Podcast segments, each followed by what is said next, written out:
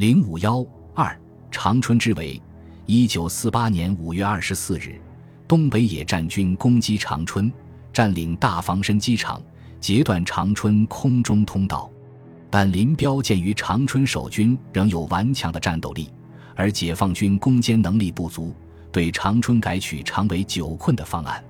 六月七日，中共中央军委同意东北野战军的意见，用三个月至四个月时间攻克长春，并争取歼灭援敌。待秋收后再攻承德或他处。当时由萧劲光任第一前线围城指挥所司令员，以第十二纵队的第三十四师、三十五师、第六纵队的第十八师以及第六、七、八、九、十等几个独立师和一个炮兵团为围城部队。野战军主力由东总直接指挥，集结于沈长路两侧，准备打援。围城部队做了纵深梯次部署。在第一线阵地上构筑了较坚强的工事，在第二线阵地上也构筑了工事，对长春进行严密封锁。七月二十日，林彪担心重蹈去年四平之战的覆辙，攻城未下，敌援已至，不得不撤出战斗，因而主张率野战军主力南下作战，得到军委的同意。林彪即停止了攻城的计划，而准备以二三个纵队和九个独立师。歼灭长春突围之敌。八月，以围城指挥所改为第一兵团。九月三日，东北野战军准备南下作战，决定以十二纵及六个独立师继续围困长春。敌退则配合六纵及南面之五纵及在新民附近之主力，全部歼灭长春退却之敌。九月二十九日，东北野战军司令部获得了关于长春守军准备突围的情报。调整了围城部队的部署，以六纵两个师进至通江口附近，令第十二纵队南进至开原。指示围城部队：你们围场的各独立师在西面、北面留下足以控制飞机场的力量机构，其他部队应集结长春以南进行两条战术原则的演习。十月三日，东北野战军为了集中全力攻击锦州，重新调整部署。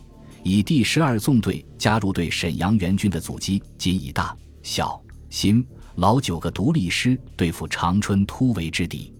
十月八日，十二纵到达开原，围城第一线部队加上后调来的第十一师，仅六个独立师。这些部队多半系新成立的，武器装备和战斗力都比较弱。长春守将为东北剿总副总司令官兼第一兵团司令官郑洞国。下辖新编第七军和第六十军两个正规军，加上兵团部直辖部队约六万人，其余部队及后勤人员约四万人，共十万人。新七军的新三十八师，原为驻印军新一军的老部队，最为精锐。第六十军是云南的部队，属于杂牌，但尚有一定的战斗力。郑洞国将长春分为东西两个守备区。东半部守备区由第六十军负责，西半部守备区由新七军负责，积极加强攻势，控制机场，巩固内部，搜购粮食。但长春守军自被包围，机场被解放军占领后，只好靠空投补给。长春守军在解放军的军事围困、经济封锁、政治攻势之下，战斗力日渐衰落，粮食成为严重问题。后来燃料也成了问题。据计算，长春每日约需军民粮三百三十吨，只能空投一百一十吨。冬季燃料更属毫无办法。空投补给每天需要二十架次的飞机运输，开始每天有十一二架次飞机空投，以后长春困难加重，空投却减到每天三四架次，而且一逢阴天就停飞。由于空投不准，一些粮食误投到解放军阵地上。而另一些粮食则投到了接受空投的控制圈外，引起饥饿的军民的争抢。虽经严令禁止，但在求生欲望之下，再严的纪律都已无法约束。为了争夺粮食，新七军和六十军之间也屡起摩擦。长春守军在围城之中毫无希望和前途，因此，国防部第三厅主张于秋季高粱收后，由沈阳出击，以迎长春部队突围。但国防部的突围计划遭到卫立煌的反对，结果未能采取任何行动。不久，解放军即打响了北宁线战斗。第三厅的计划也已不能适应战场形势。至九十月间，长春已届冬令，军民饥寒交迫。国民党军队因长期吃豆饼酒糟，许多官兵得了浮肿病，虚弱的难以行走。当时长春军民有七十万人，室内存粮估计只能吃到七月底为止。从六月到九月，粮价上涨了七百倍，后来到了有价无市的地步，金子也不值钱了。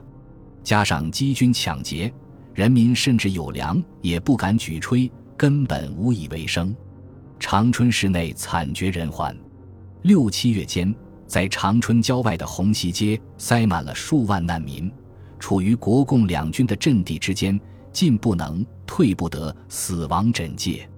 据郑洞国回忆，大约在八月初旬，蒋介石先生在庐山上发来电令，让我将长春城内居民向城外疏散，以减轻守军压力。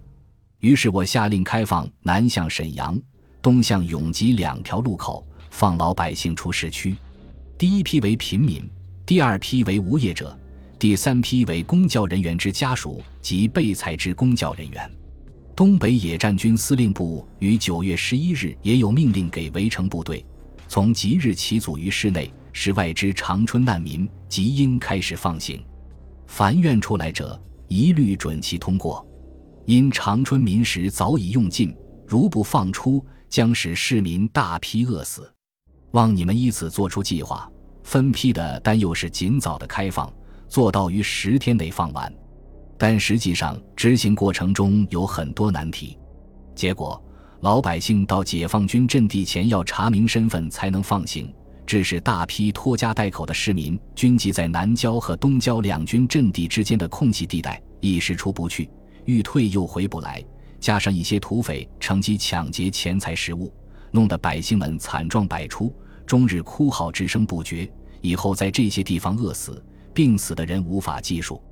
据说长春解放时，在城东南郊一带掩埋的尸体就有几万具。在市内，城内饿死的人越来越多，有的在路上走着就倒下去了。有些街道死尸横陈，无人埋葬，甚至曾发生卖人肉的惨事。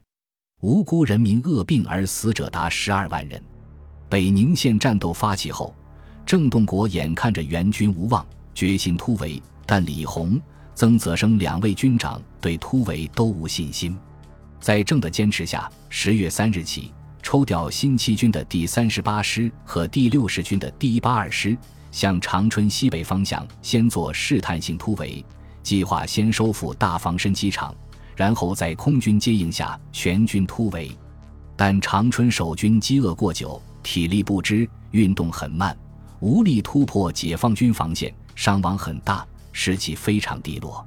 至七日，曾泽生、李鸿两军长再也不愿战斗，要求把部队撤回。郑洞国不得不下达了撤退的命令。十月十日，蒋介石手书致为立煌，严令长春部队突围。同日，飞机向长春空投下蒋介石分别致郑洞国、李鸿、曾泽生的亲笔信，要他们突围。但将领们认为兵无斗志，根本突不出去。即使突出去了，官兵腿脚浮肿，七八百里地，不要说打仗，连走路都成问题，一致反对突围。十五日，蒋介石又亲赴沈阳指挥。十六日，向长春空投命令和亲笔信，严令突围。如再迟延，坐实机宜，致现全班战居于不利。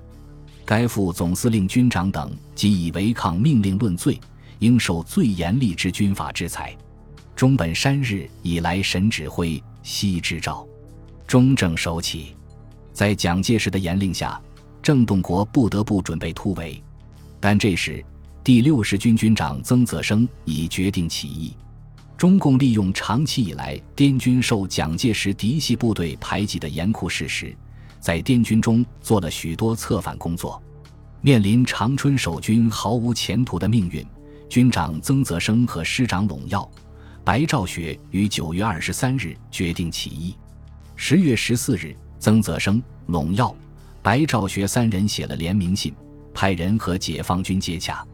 解放军第一兵团司令部经过慎重研究，认为虽然存有系突围诡计的可能，仍决定接受第六十军起义，但要求六十军配合解放军消灭新七军。十六日，毛泽东以中共中央名义复电东北军林罗刘，同意争取六十军起义，同时指出，唯要六十军对新七军表示态度一点，不要超过他们所能做的限度。吴化文退出济南战斗时，曾以电话告诉王耀武说：“我不能打了，但我也不打你等于。”这是军阀军队难免的现象。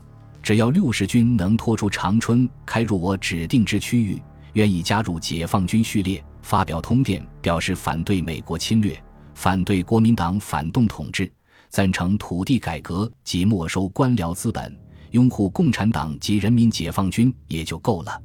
十六日夜。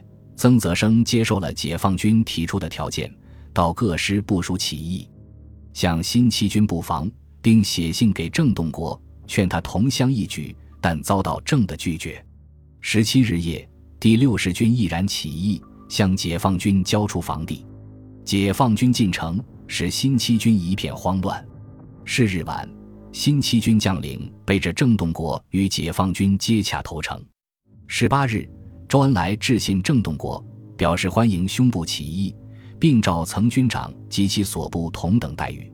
至十九日上午，新七军全体官兵自动放下了武器，但郑洞国和兵团特务团仍据守中央银行大楼。